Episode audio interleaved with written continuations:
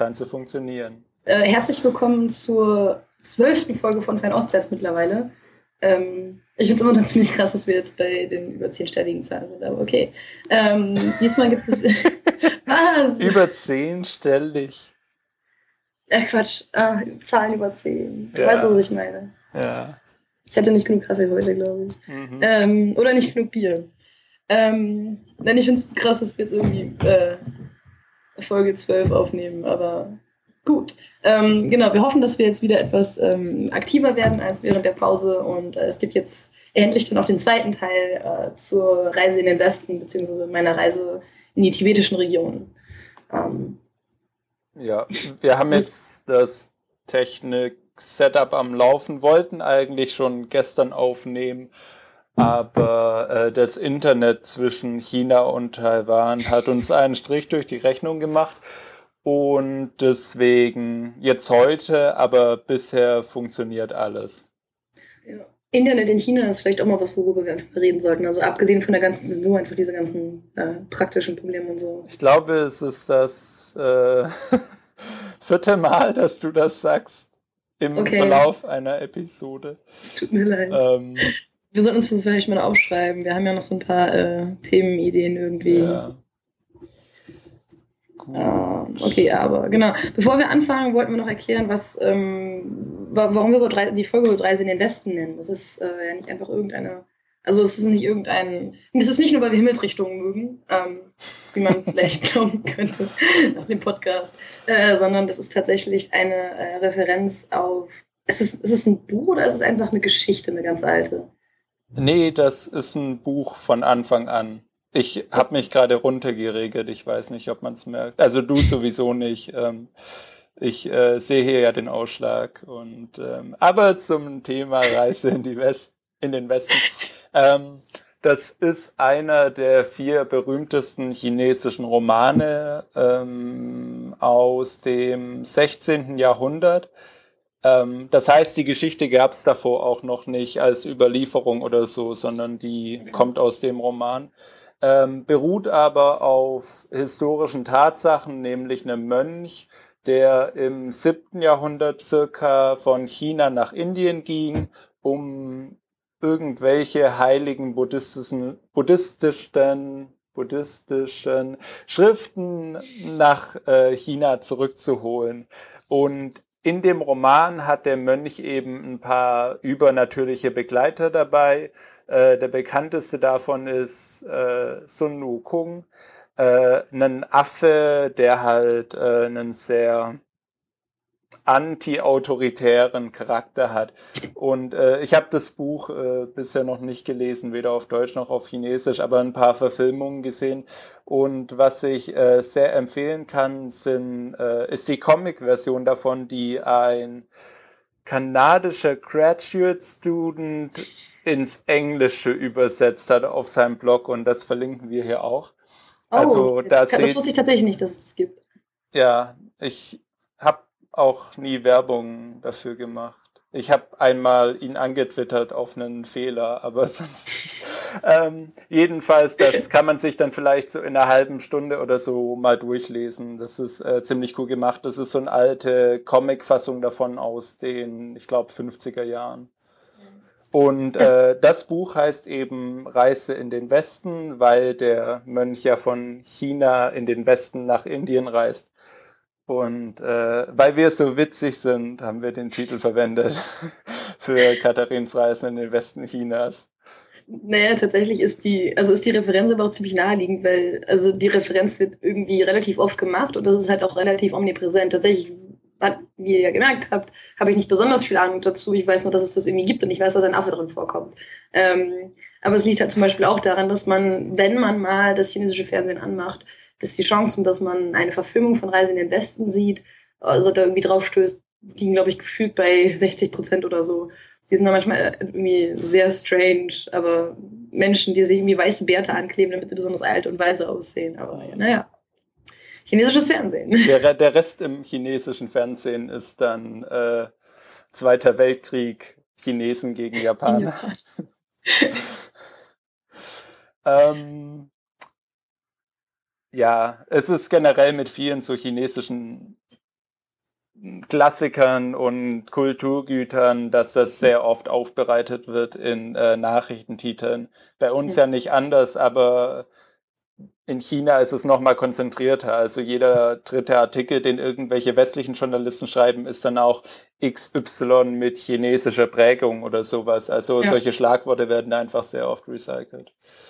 Naja, und auch dieses, also diese, ähm, naja, nicht Propagandisierung, aber die, wenn über Kultur geredet wird, das ist einfach, das passiert auf eine ganz andere Art und Weise, als ähm, ich es zumindest aus Deutschland gewohnt bin. Zum Beispiel allein auch diese Sache, was du ja auch sagtest, dass man eben sagt, es gibt diese drei, äh, diese vier großen Werke. Das ist dann so, das ist dann eben feststehen, da sagt man, das sind diese vier großen Werke. Man sagt nicht, keine Ahnung, in Deutschland würde man jetzt nicht sagen, diese vier Bücher sind die wichtigsten Bücher der, ähm, keine Ahnung, die die deutsche Literatur hervorgebracht hat. China ist es halt so, das sind diese vier und keine anderen. Und das kennt halt jeder, das weiß jeder, dass die das sind und jeder weiß ungefähr, worum es geht.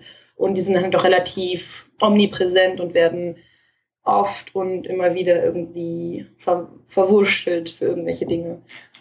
Hab, haben wir vor der, von der Werbung erzählt in den U-Bahn-Stationen? Ich glaube, ich habe dir davon erzählt, aber du hast dann keinen Blog-Eintrag dazu geschrieben.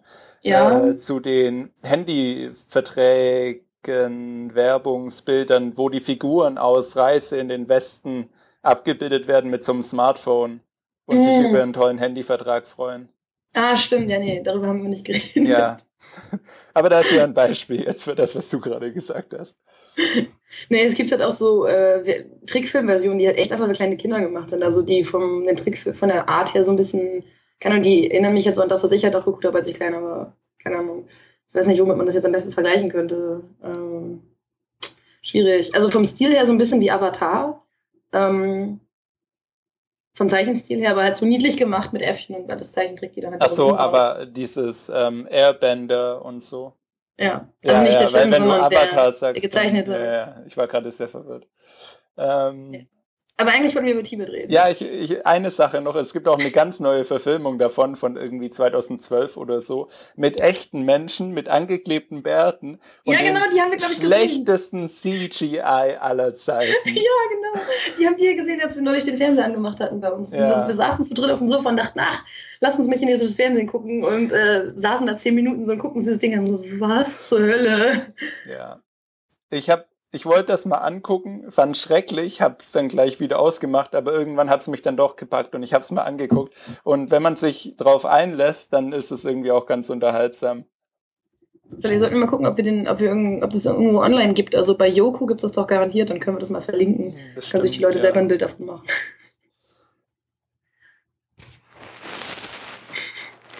Okay, ähm, dann. Dann dürftest Gehen du. Gehen wir zum Hauptteil genau darüber erzählen, wie es so im Westen war nach den Klöstern. naja, also beziehungsweise nach den, äh, nach der Hauptstadt quasi und dem, was drumherum war. Ähm, wir haben ja tatsächlich nicht viel gesehen, also wir waren insgesamt in, nur drei Städten. Ähm, und die zweite Stadt, in der wir eben waren, war Yushu.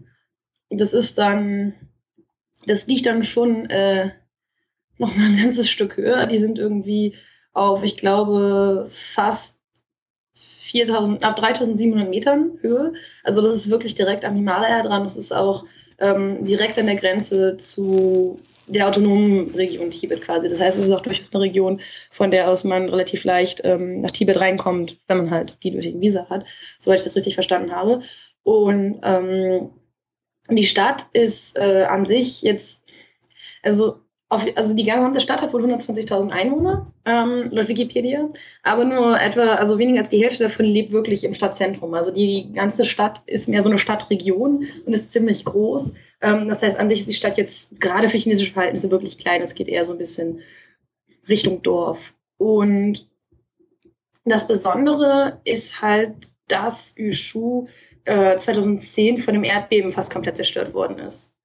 Ähm, also es hatte eine, ich glaube, ungefähr eine 7 auf der Richterskala.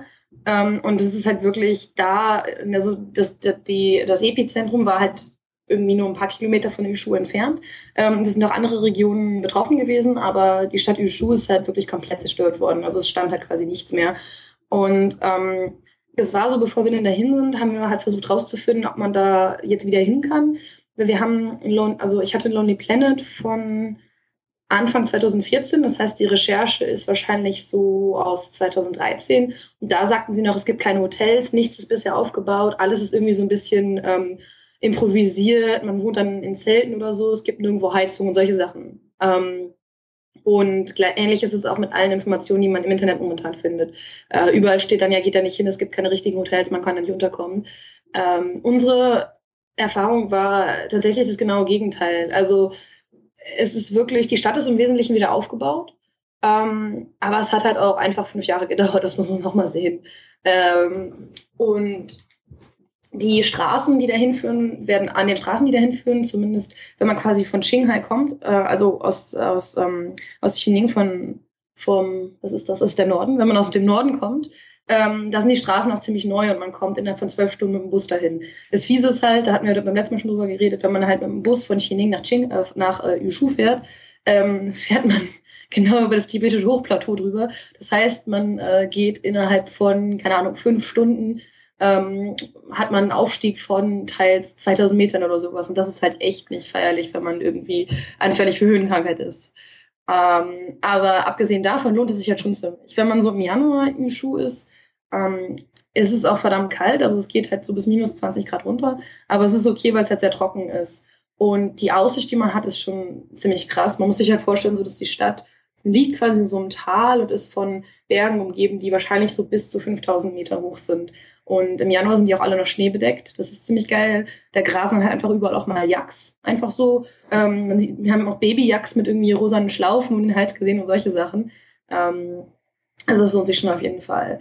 Ähm, die ganze Sache mit dem Aufbau wird aber auch von ein paar Leuten so ein bisschen kritischer gesehen. Also ähm, das war halt vorher wohl eine, also es war halt wirklich vorher ein tibetisches Dorf.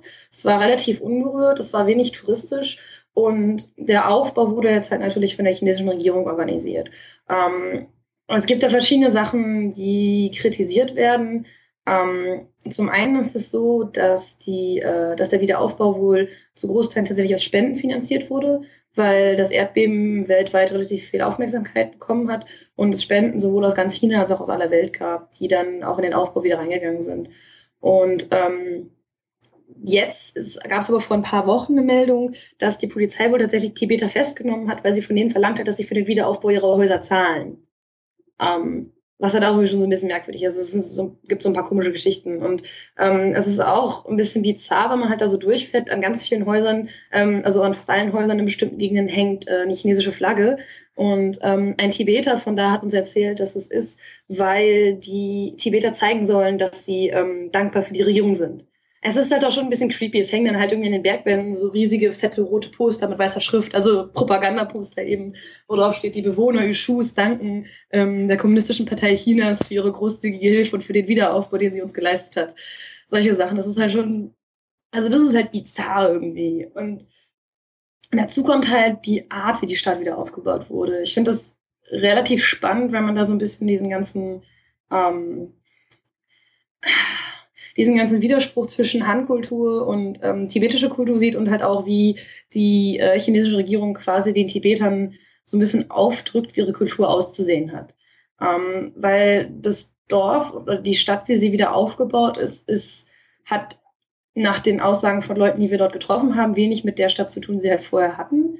Ähm, also eine Nonne, die wir da kennengelernt haben, die einen halben Tag mit uns durch die Stadt gelaufen ist und uns alles Mögliche gezeigt hat, hat uns gesagt, naja, für sie ist es also schon gut, dass die Stadt wieder aufgebaut ist, aber es fühlt sich nicht mehr wie die gleiche Stadt an. Also es ist halt ganz anders und sie findet es ziemlich komisch. Und ähm, man sieht es der Stadt halt auch an, dass viele Teile wirklich wie geleckt sind so ein bisschen und sie sind, es gibt so eine bestimmte Art von Straßen, die für chinesische Touristen gemacht werden und für Touristengruppen.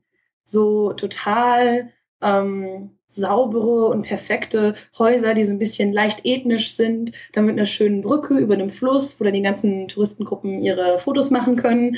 Und ähm, in den ganzen leicht ethnisch angehauchten Häusern sind dann auch keine Shops, in die man viel Geld ausgeben kann. Und direkt nebenan befindet sich zufällig noch ein Supermarkt und daneben ist noch ein Shoppingzentrum. Ähm, das ist so ein bisschen das, was man dann halt hat.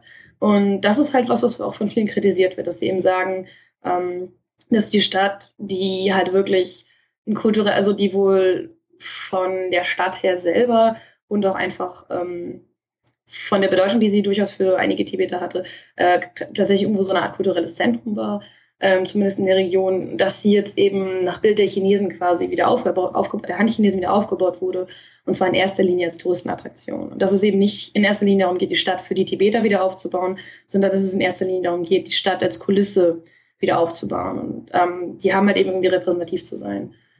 Äh, die Kritik kann ich halt auch irgendwie nachvollziehen. Ähm, also es, die Stadt ist wirklich durchaus schön und ähm, die Leute leben halt auch dort und es ist wirklich schön, das so zu sehen. Aber wenn man eben mit den Leuten redet und ähm, so ein bisschen mitkriegt, wie es vorher aussah, dann ist schon die Frage, ob das äh, zielführend ist. Ich hätte mir tatsächlich den Wiederaufbau deutlich schlimmer vorgestellt. Ich hätte gedacht, dass irgendwie alles jetzt so graue Klötze sind oder so.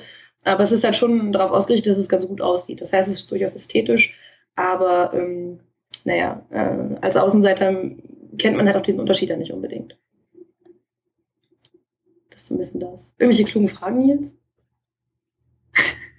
Ich sag mal gerade nicht. Ich bin immer noch so 20 Prozent meines Gehirns äh, guckt immer noch auf die Technik, aber äh, die anderen 80 haben auch keine Frage. ähm, ich überlege gerade, mache ich jetzt ein bisschen weiter. Ähm, hm. Genau, spannende Sache auch wegen Wiederaufbau. Selbst fünf Jahre nach, dem, nach der Katastrophe ist das Kloster noch nicht wieder aufgebaut. Ähm, was ich ganz spannend finde, weil ähm, dieser ganze ähm, also dieser ganze Komplex. Also allein die Tatsache, dass es in schon ein relativ großes Kloster gibt, in dem halt auch gelehrt wird, in dem viele Mönche sind, ähm, hat die ganze Sache im Endeffekt schon zu einem Politikum gemacht. Also wirklich ähm, zum Beispiel ist es so, dass die Mönche wohl maßgeblich an den Wiederauf Wiederaufbauarbeiten beteiligt waren ganz am Anfang. Sie haben geholfen, irgendwie Schutt aufzuräumen, haben geholfen, Leute auch wirklich rauszuziehen aus dem Schutt und so und waren in den ersten Tagen, sobald das Erdbeben vorbei war, wirklich überall in der Stadt und haben überall geholfen, überall mit Hand angelegt. Und ähm, ich habe ein paar Berichte gelesen, dass die Mönche wohl tatsächlich am Anfang aus den offiziellen Bildern rausgefotoshoppt wurden. Ähm, das heißt, es wurden Bilder gemacht, ähm, die wurden dann äh, von den offiziellen Nachrichtenagenturen benutzt, aber halt ohne die Mönche, weil, oh Gott, wir können ja keine Mönche zeigen, die irgendwie Leuten helfen. Ähm, und dazu kommt halt auch, was halt auch so ein bisschen auffällt, das Kloster ist halt das Einzige, was noch nicht wieder aufgebaut ist. Also alles andere steht schon wieder, aber die Mönche haben halt ihre, ich weiß nicht, ob es man Gottesdienst nennen, ob man es Gottesdienst nennen kann, weil im Wesentlichen eigentlich ist es ja nicht ähm, aber beim Kloster direkt wird halt, also leben die Leute halt, halt noch in Zelten und ähm, es wird noch in Zelten gelehrt und äh, gebetet und gesegnet und so. Und ähm, ich meine, das hat natürlich auch mit der Höhe zu tun, mit den niedrigen Temperaturen, dass halt nicht das Ganze über gebaut werden kann. Aber es ist auch was, was ich auch als Kritik von verschiedenen anderen Journalisten gelesen habe, die sich mit dem Thema ein bisschen weiter auseinandergesetzt haben. Also es ist schon ähm, nicht unbedingt äh, ein Muss, dass das jetzt noch nicht fertig ist, ihrer Meinung nach. Wobei natürlich andere Sachen wieder eine Rolle spielen können. Fällt halt auf. Ähm, muss man so sagen. Es ist halt spannend zu sehen, dass es die Priorität ist, irgendwelche großen Shoppingzentren zu bauen, ähm, während das Kloster, was durchaus, glaube ich, gerade für die tibetischen Bewohner der Stadt eine sehr, sehr große Rolle spielt, ähm, dass das halt nicht, also dass das halt immer noch nicht widersteht wir waren halt auch dann für einen von den Gottesdiensten, also einen von diesen ähm, Gottesdiensten haben wir halt auch gesehen. Und da waren echt total viele Locals, die dann da waren und irgendwie zugehört haben. Wir haben ja nichts verstanden, weil alles auf Tibetisch war. Aber ähm, naja, also das, man merkt das halt schon, dass das äh, ziemlich relevant ist eigentlich. Und alle das, also alle kennen das halt, gehen dahin. Ähm, von daher äh, unterschiedliche Prioritäten, könnte man sagen. Ja.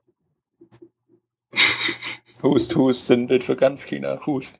Ähm, ja. Nee, die Vers sagen, ich, kurz trinken kann. Was? Ja, ja. Katharin trinkt Bier. Ähm, wobei ich sagen muss, ich habe in äh, China Malls echt zu schätzen gelernt. Weil die, weil die halt dann auch irgendwie alle Shops, die bei uns so an Hauptstraßen, an großen Straßen sind, irgendwie sind in einem Mall und da ist dann irgendwie ruhig und sauber und es läuft Musik und alles ist irgendwie ganz angenehm. Ähm, aber ja, in dem Kontext. Ja, der Kontext ist halt ein anderer. Also ich habe tatsächlich auch gegen Mords an sich so nichts mehr, aber es ist halt, wenn man sich das Ganze so ein bisschen anschaut, das ist halt schon so, naja. Ja. Ähm, es kommt halt aus, also es ist halt schon krass, irgendwie so firsthand mitzuerleben, ähm, wie das halt ist für die Leute, weil wir hatten das Glück, äh, wir haben quasi am ersten Tag, als wir sind mitten in der Nacht angekommen und dann als wir am nächsten Morgen aus dem Hotel raus sind, ähm, haben wir Leute nach dem Weg gefragt, ähm, weil wir Bustickets zur nächsten Stadt kaufen wollten. Und ähm, die meinten dann so, äh, ja, habt ihr irgendwas zu tun? Wir meinten so, nee, wir sind nicht in Eile oder sowas. Und dann haben äh, waren wir halt mit einem Lehrer und äh, verschiedenen von unseren Schülern sind wir dann halt die Stadt gelaufen, die haben uns irgendwie alles Mögliche gezeigt. Das war schon ziemlich krass. Und dann haben uns auf den Berg hochgekraxelt, waren mit uns tibetisch essen. Ähm, und äh, dann haben die uns halt am nächsten Tag auch in ihre Schule eingeladen. Und wir sind dann so einmal im Endeffekt durch alle Klassenräume durch und wurden halt äh, den Kindern einmal vorgeführt. Ähm, aber an sich ist es halt auch nicht schlecht. In, also in dem, in dem Fall kann ich schon so ein bisschen verstehen, dass die das cool fanden, dass wir das halt mitgemacht haben. Ähm, weil, also die Schule ist halt von den Bedingungen her schon nicht so geil, muss man einfach sagen. Ich meine, ich habe ja selber in Shanghai unterrichtet und das waren halt schon große Klassenräume und man hatte genug Platz. Und da in Yushu war es halt eher so, du hast dann irgendwie mal einen kleinen Raum mit 40 Kindern oder so, ähm, wo die Tische so eng stehen, dass man die Tür nicht aufmachen kann. Teils. Also es ist halt schon von den Bedingungen her eher unterirdisch. Mhm. Ähm, und die Leute, mit denen wir halt geredet haben, haben gesagt, das ist aber trotzdem, also es ist wohl die größte Schule in der Stadt auch, also für tibetische Kinder auf jeden Fall. Ähm, und die machen das halt, weil sie, äh, weil sie eine bessere Bildung bieten wollen als die, ähm, als die äh, staatliche Schule, die es in der Stadt gibt. Und ähm, die Schule heißt auch irgendwas mit Hoffnung und so, also irgendwie so hat so einen positiven ähm, Namen. Und zum Beispiel der äh, Lehrer, den wir getroffen haben, ist selber gar kein richtiger Lehrer im Endeffekt, sondern der ist so alt wie ich und macht jetzt auch dieses Jahr seinen ähm, ersten Abschluss in der Uni. Und ähm, der kommt halt in den Semesterferien dann dahin, wenn er Zeit hat und hilft da halt unterrichten und so. Und allem Möglichen. Und ein anderer Lehrer ist zum Beispiel selber ein Tibeter, der lange in Indien gelebt hat und dann dort unterrichtet. Und ähm, diesen dann halt mit uns den zweiten Tag auch noch unterwegs gewesen. Und ähm, der eine sprach halt tatsächlich nur Tibetisch und Chinesisch. Und das war halt auch, das ist halt auch so ein krasser Moment, wo du halt merkst, du kannst halt mit den Leuten nur kommunizieren, weil du Chinesisch kannst. Mhm. Ähm, mehr oder weniger. Das ist halt auch schon ziemlich cool. Später haben wir dann halt diesen einen ähm, Lehrer noch kennengelernt, der in Indien war. Der sprach halt auch Englisch. Ähm, aber auf die Leute triffst du halt nicht unbedingt. Und das ist halt auch was, was man in den tibetischen Regionen so ein bisschen im Auge behalten muss, selbst dass die Leute Chinesisch sprechen, ist bei weitem nicht selbstverständlich. Ähm, in erster Linie sprechen sie halt erstmal Tibetisch, das ist deren Muttersprache. Vielleicht können sie noch einen anderen Dialekt Tibetisch oder sowas. Ähm, und Chinesisch lernen sie halt als Fremdsprache genau wie wir. Also sie lernen es halt unter anderen Bedingungen und in einem anderen Kontext, weil sie wissen, dass Chinesisch letztendlich wahrscheinlich die Sprache sein wird, in der sie studieren. Ähm, aber äh, es ist halt trotzdem für sie auch eine Fremdsprache und das merkt man halt auch, wenn sie sprechen und so. Äh, ja. Und von denen haben wir dann halt auch so Sachen gehört. Wir waren dann mit denen zum Beispiel an einem großen Tempel, der in der Nähe ist. Und der große Tempel ist dafür bekannt, dass ähm, an den Berghängen, an denen er steht, ganz viele von diesen äh, Gebetsflaggen sind. Die Bilder kennt man ja eigentlich, oder? Also diese bunten tibetischen Gebetsflaggen, die dann irgendwie. Ja, ich weiß nicht, ob die jeder mit dem Begriff tibetische Gebetsflaggen assoziieren kann, aber ich glaube, gesehen hat das jede und jeder mal so. Wir können auf jeden Fall Bilder irgendwie. Ja, ja, das. Du hast ja bestimmt ein oder zwei ja. gemacht. Ja. so ein paar. Äh, das sind halt, also das sind halt, im Endeffekt, das sind halt bunte Flaggen. Ähm, immer die gleichen Farben, die stehen für die verschiedenen Elemente, also Erde, Himmel, Wasser, Pflanzen oder sowas, irgendwie so quasi. Und auf denen sind halt Gebete geschrieben. Und die werden dann ähm, meistens re relativ hoch in den Bergen irgendwo aufgestellt oder aufgehängt und flattern halt im Wind. Und das ist dann so, als ob das Gebet quasi gebetet werden würde, weil sie die ganze Zeit bewegt werden, die Flaggen. Und ähm, bei dem Kloster zum Beispiel, das halt dafür bekannt ist, dass quasi die gesamte Schlucht, in der es steht, wie von dicken Spinnennetzen mit diesen ganzen Flaggen überzogen ist überall. Ähm, da hat die Regierung zum Beispiel die Mönche, die Mönche dazu gezwungen, viele von diesen Flaggen wegzumachen. Ähm, warum weiß man ist auch nicht so genau klar, aber es ist halt. Ähm, es lag bestimmt halt an schlechten Vergleichen wie dichte Spinnennetze. also theoretisch funktioniert das ja, es ist nur irgendwie eine sehr negative Konnotation, oder? ja, ist mir bewusst, tut mir leid. Mir ist gerade nichts Besseres eingefallen. Ist okay. Ähm, ja. Das ist, ja. Aber da kommt es halt auch wieder so ein bisschen dazu. Wir haben halt mit den Leuten dann geredet und solche Sachen erfährt man halt nicht, wenn man nur so durchkommt. Also es ist, glaube ich, schon spannend, sich die Stadt einfach so anzugucken. Aber wir hatten halt echt dadurch, dass wir da Leute kennengelernt haben, die halt auch unheimlich gastfreundlich waren. Sie haben uns halt auch zum Beispiel einfach, der eine hat sich bei uns dann zu, hat uns bei sich dann zu Hause eingeladen. Wir haben dann mit seiner Familie gegessen. Mhm. Ähm, das war halt auch krass. Wir hatten dann echt Jackfleisch ähm, weil die Eltern eben auch äh, quasi, äh, also auf jeden Fall der Vater hat auf jeden Fall auch Jagd selber und ist quasi zum Teil, zumindest Teilzeit irgendwie Hirte und ähm, weidet halt seine Jagd da irgendwie und zum, zum Essen gibt es dann halt das eigene Jagdfleisch, das halt auch schon ziemlich cool ist. Und das sind halt schon Einblicke, die man nicht so einfach, glaube ich, kriegt, aber ich habe das Gefühl, dass man sowas halt ähm, in den tibetischen Regionen schon eher bekommt, weil die Gastfreundschaft einfach wirklich unheimlich krass ist. Also die Gastfreundschaft und die Hilfsbereitschaft der Leute vor Ort ähm, übersteigt auch das, was ich in anderen Regionen von China kennengelernt habe, ähm, durchaus. Nicht nur jetzt an der Ostküste, wo die Leute halt schon eher so Großstädter sind, mhm. sondern auch in anderen Teilen so ein bisschen. Das war schon wirklich krass.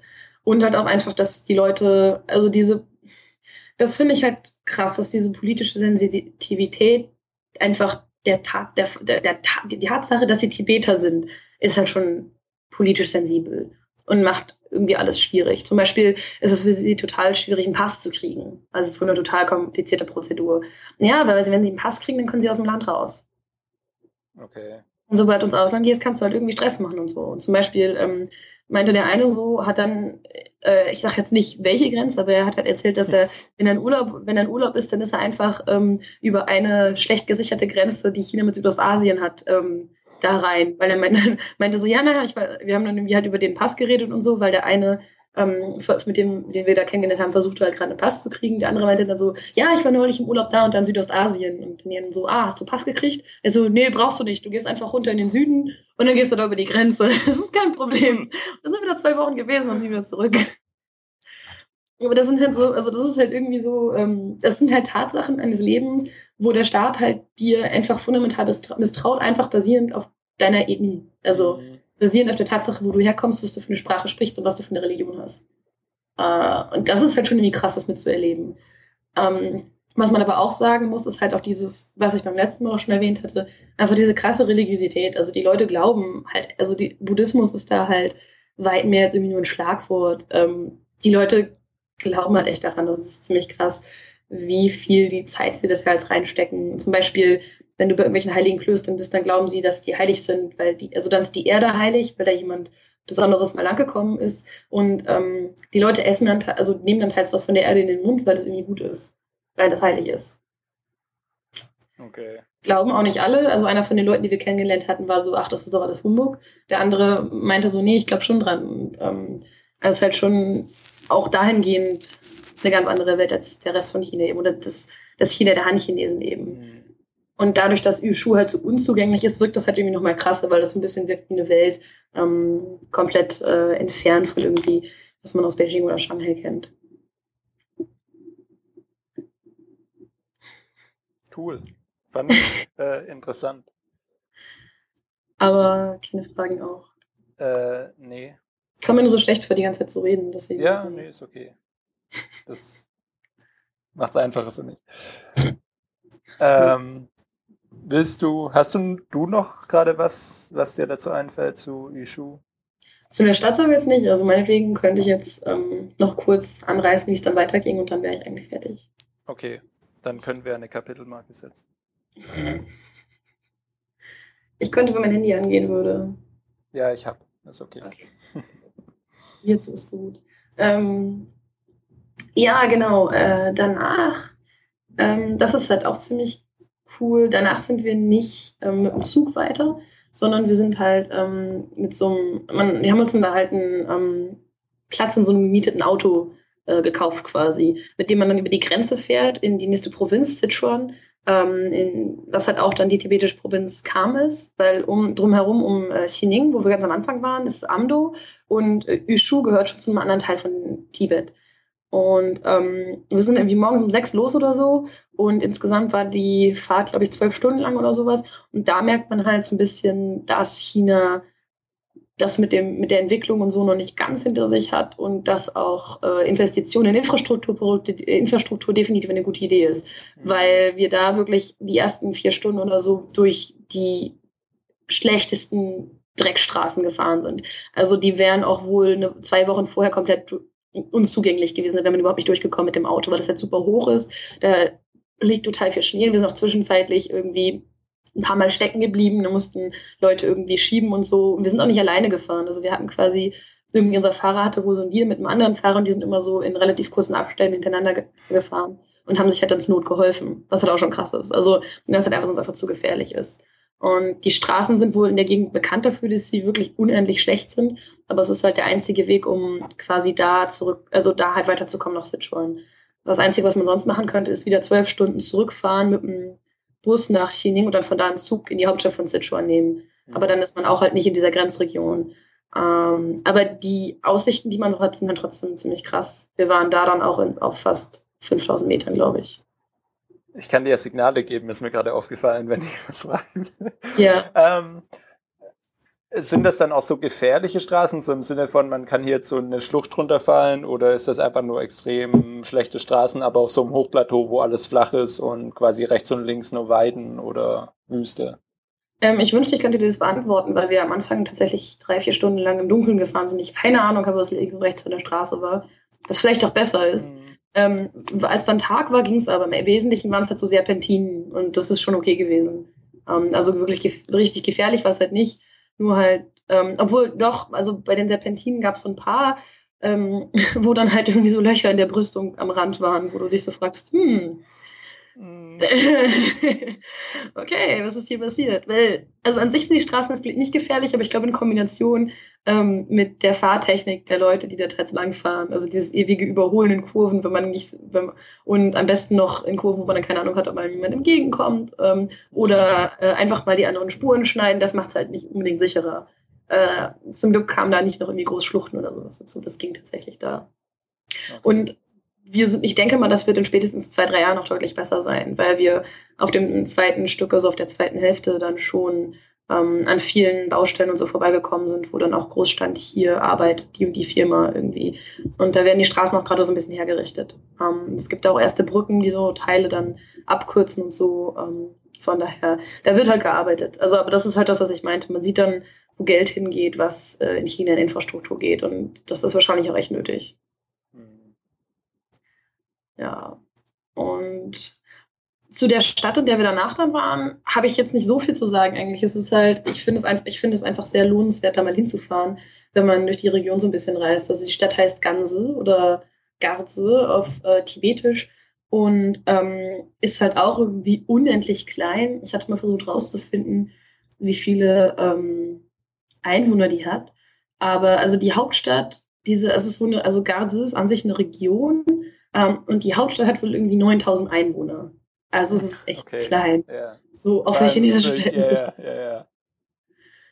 Ähm, und Ganse, äh, Ganse ist halt irgendwie echt eine Marktstadt. Das ist halt krass, weil wenn man, das ist, es ist total cool zu sehen. Man fährt halt durch die Berge da so hin ähm, und kommt immer durch so ganz kleine Käfer durch und Ganse ist dann irgendwie so die erste größere Stadt, durch die man durchkommt. Und man hat, die Stadt ist halt unheimlich geschäftig die ganze Zeit. In Yushu wurden so irgendwie abends um sieben, wenn die Sonne unterging, die Bürgersteige hochgeklappt. Ähm, aber in Ganze war einfach irgendwie permanent alles los. Also alles war voll gewuselt mit Menschen. Irgendwann wurde gehandelt, überall sind Geschäfte. Ähm, die Tibeter fuhren da alle mit ihren Motorrädern durch, die sie halt benutzen, wenn sie weiter draußen unterwegs sind. Ähm, und das wirkt halt echt wie so ein Knotenpunkt irgendwie. Da ist halt auch eine Busstation, wahrscheinlich die ähm, erste zwischen da und Yushu. Obwohl, nee, vor gibt es noch eine andere Stadt. Aber die erste in einer ziemlich weiten, ziemlich, äh, einen ziemlich weiten Umkreis. Ähm, und das merkt man halt auch irgendwie. Also es ist, äh, das ist total faszinierend, weil dieses Konzept einer Marktstadt kenne ich halt nur irgendwie aus irgendwelchen Fantasy-Romanen oder sowas. Ich weiß ja, nicht, wie dir das ja, geht. Ja, Aber das gibt es ja bei uns nicht mehr. Also, Dass sich eine so Stadt über irgendwas Besonderes, was sie hatte. Ja, ja, ja. Ja, ich weiß genau, was du das meinst. Das ist schon. Das ist halt schon extrem cool. Und da ist halt auch wieder dieses, also diese, diese Offenheit und die Freundlichkeit, die man, der man da halt so begegnet, ist schon auch äh, total cool gewesen. Man kann halt im Endeffekt Tage damit verbringen, irgendwie einfach nur durch die Stadt zu laufen, sich das so ein bisschen anzugucken. Ähm, ansonsten gibt es auch noch wieder mal wieder ein großes Kloster da in der Nähe, ähm, wo man dann hoch kann, sich das anschauen kann. Das war auch ganz witzig. Wir waren dann da irgendwie auf so einer Terrasse und haben dann gerade ähm, die Stadt so ein bisschen angeguckt von oben und dann kam halt auf einmal so ein Bus und aus dem Bus quollen dann halt irgendwie 50 Mönche raus. So, und das wurden halt nicht weniger. Und halt auch total viele junge Mönche, die dann irgendwie so im Alter von, keine Ahnung, sechs bis vielleicht 16 waren oder sowas. Die hatten dann halt irgendwie Unterricht und sowas. Das ist halt schon, es ist halt krass, das irgendwie einfach mal so mitzukriegen, ähm, wie das Leben da halt funktioniert. Und äh, ja, also halt auch einfach total beeindruckend. Und was ich auch spannend fand, ähm, so als Fazit der gesamten Reise durch Tibet, ist, ähm, wie oft man doch auch Bilder von Dalai Lama sieht. Immer wieder. Also meistens nicht so, nicht so offen irgendwie, aber Manche haben dann irgendwie einen privaten Gebetsraum oder sowas oder in der Seitenkammer in irgendeinem Kloster. Ähm, oder einfach mal so, wenn man in ein Restaurant geht und dann hängt auf einmal ein Bild von Dalai Lama. Mhm. Ähm, die sind da halt einfach irgendwie mal so verteilt und ich habe auch Tibeter getroffen, die mir total stolz erzählt haben, wie sie vor Jahren mal in Indien waren und den Dalai Lama wirklich gesehen haben. Was halt auch bei weitem eben keine Selbstverständlichkeit ist, weil sie nicht so einfach einen Pass kriegen. Ähm, und es ist ja also meines Wissens nach eigentlich sogar verboten, ähm, Bilder des Dalai Lamas zu besitzen ähm, in äh, China. Haben wir mal darüber geredet, was die Rhetorik der chinesischen Regierung ist, was den Dalai Lama angeht? Ähm, wir haben halt über die verschiedenen, äh, über diesen Panchen Lama und so haben wir ja schon mal geredet. Über was du jetzt genau gerade mit Rhetorik meinst, weiß ich nicht. Also wie, Nein, wie sie ihn bezeichnen, meinst du? Ja, sie sagen eben, sie, also China sagt ja, sie haben Tibet quasi befreit und Tibet den Fortschritt gebracht. Und der Dalai Lama ist eben ähm, der Repräsentant eines feudalistischen Systems, in dem die ganzen, in dem alle Leute unterdrückt werden. So wird er quasi immer bezeichnet. Also und auch als fieser Separatist. Hm. Ja, ich ähm, glaube, so haben wir das wahrscheinlich auch schon mal gesagt. Könnte ja. ich mir zumindest vorstellen. Naja, auf jeden Fall. Deswegen, also deswegen, in Betracht dieser Tatsache fand ich es halt durchaus spannend. Ähm, das, was, dass das auch wie sowas ist, ähm, das ist halt für die Leute Teil der Religion, aber es ist halt auch wieder total politisiert und ich weiß nicht, wie gefährlich es dann faktisch wirklich ist. Ja. Ähm, das hat halt irgendwie so ein bisschen was so, ja, ähm, mh, hm, äh, wir machen das nicht so ganz offen, aber es ist halt schon irgendwie da. Und ähm, wir hatten ja auch mal darüber geredet, dass es bei dem Panchen Lama so eine Kontroverse gibt, dass der eine halt gestorben ist und dass es jetzt seitdem zwei gibt. Ähm, der eine, der von den Tibetern quasi ernannt wurde, ist verschwunden. Der andere ist der offizielle, der von der chinesischen Regierung anerkannt wird und aber von den meisten Tibetern nicht. Und ähm, das Spannende ist halt, wenn man Bilder vom Panchen Lama sieht, dann sind, die, sind das die, alle Bilder von dem letzten nicht kontroversen Panchen Lama. Also von dem, der als letztes gestorben ist. Von dem neuen sieht man okay, kaum okay. welche. Und der ganz alte, den sieht man halt wirklich oft. Also in manchen Klöstern ist irgendwie in jedem, äh, in jeder Gebetshalle irgendwie so ein Bild von dem äh, letzten nicht umstrittenen Panchen Lama drin. Was halt auch spannend ist, so ähm, als Politikum. Anstatt sich halt mhm. dem zu richten oder sich halt irgendwie da einzumischen, sich irgendwie ins Schussfeld zu begeben, ähm, weicht man dem halt aus. Aber auch da wieder, man muss halt immer aufpassen, was man macht und was man irgendwie glaubt, was man zeigt. Das ist halt schon krass. Und ich meine, wir waren jetzt dafür eine Woche oder sowas und man kriegt das halt trotzdem schon mit. Ähm, wir hatten auch tibetische Freunde, die uns gewarnt haben, gesagt haben, seid vorsichtig, wenn ihr da in Kam seid, weil die Region in Sichuan ist auch eine Region, in der es relativ viele Selbstverbrennungen von Mönchen gibt. Also es gibt da einige ähm, sehr wichtige buddhistische Schulen. Es gibt da wohl auch die größte buddhistische Lehr Lehreinrichtung ähm, der Welt. Hat uns zumindest eine Nonne gesagt, die da studiert. Und ähm, der gesamten Region gibt es halt relativ viele Selbstverbrennungen, weswegen die Polizei wohl manchmal ähm, das nicht so geil findet, wenn da Ausländer durchkommen und da relativ krass Pässe kontrolliert.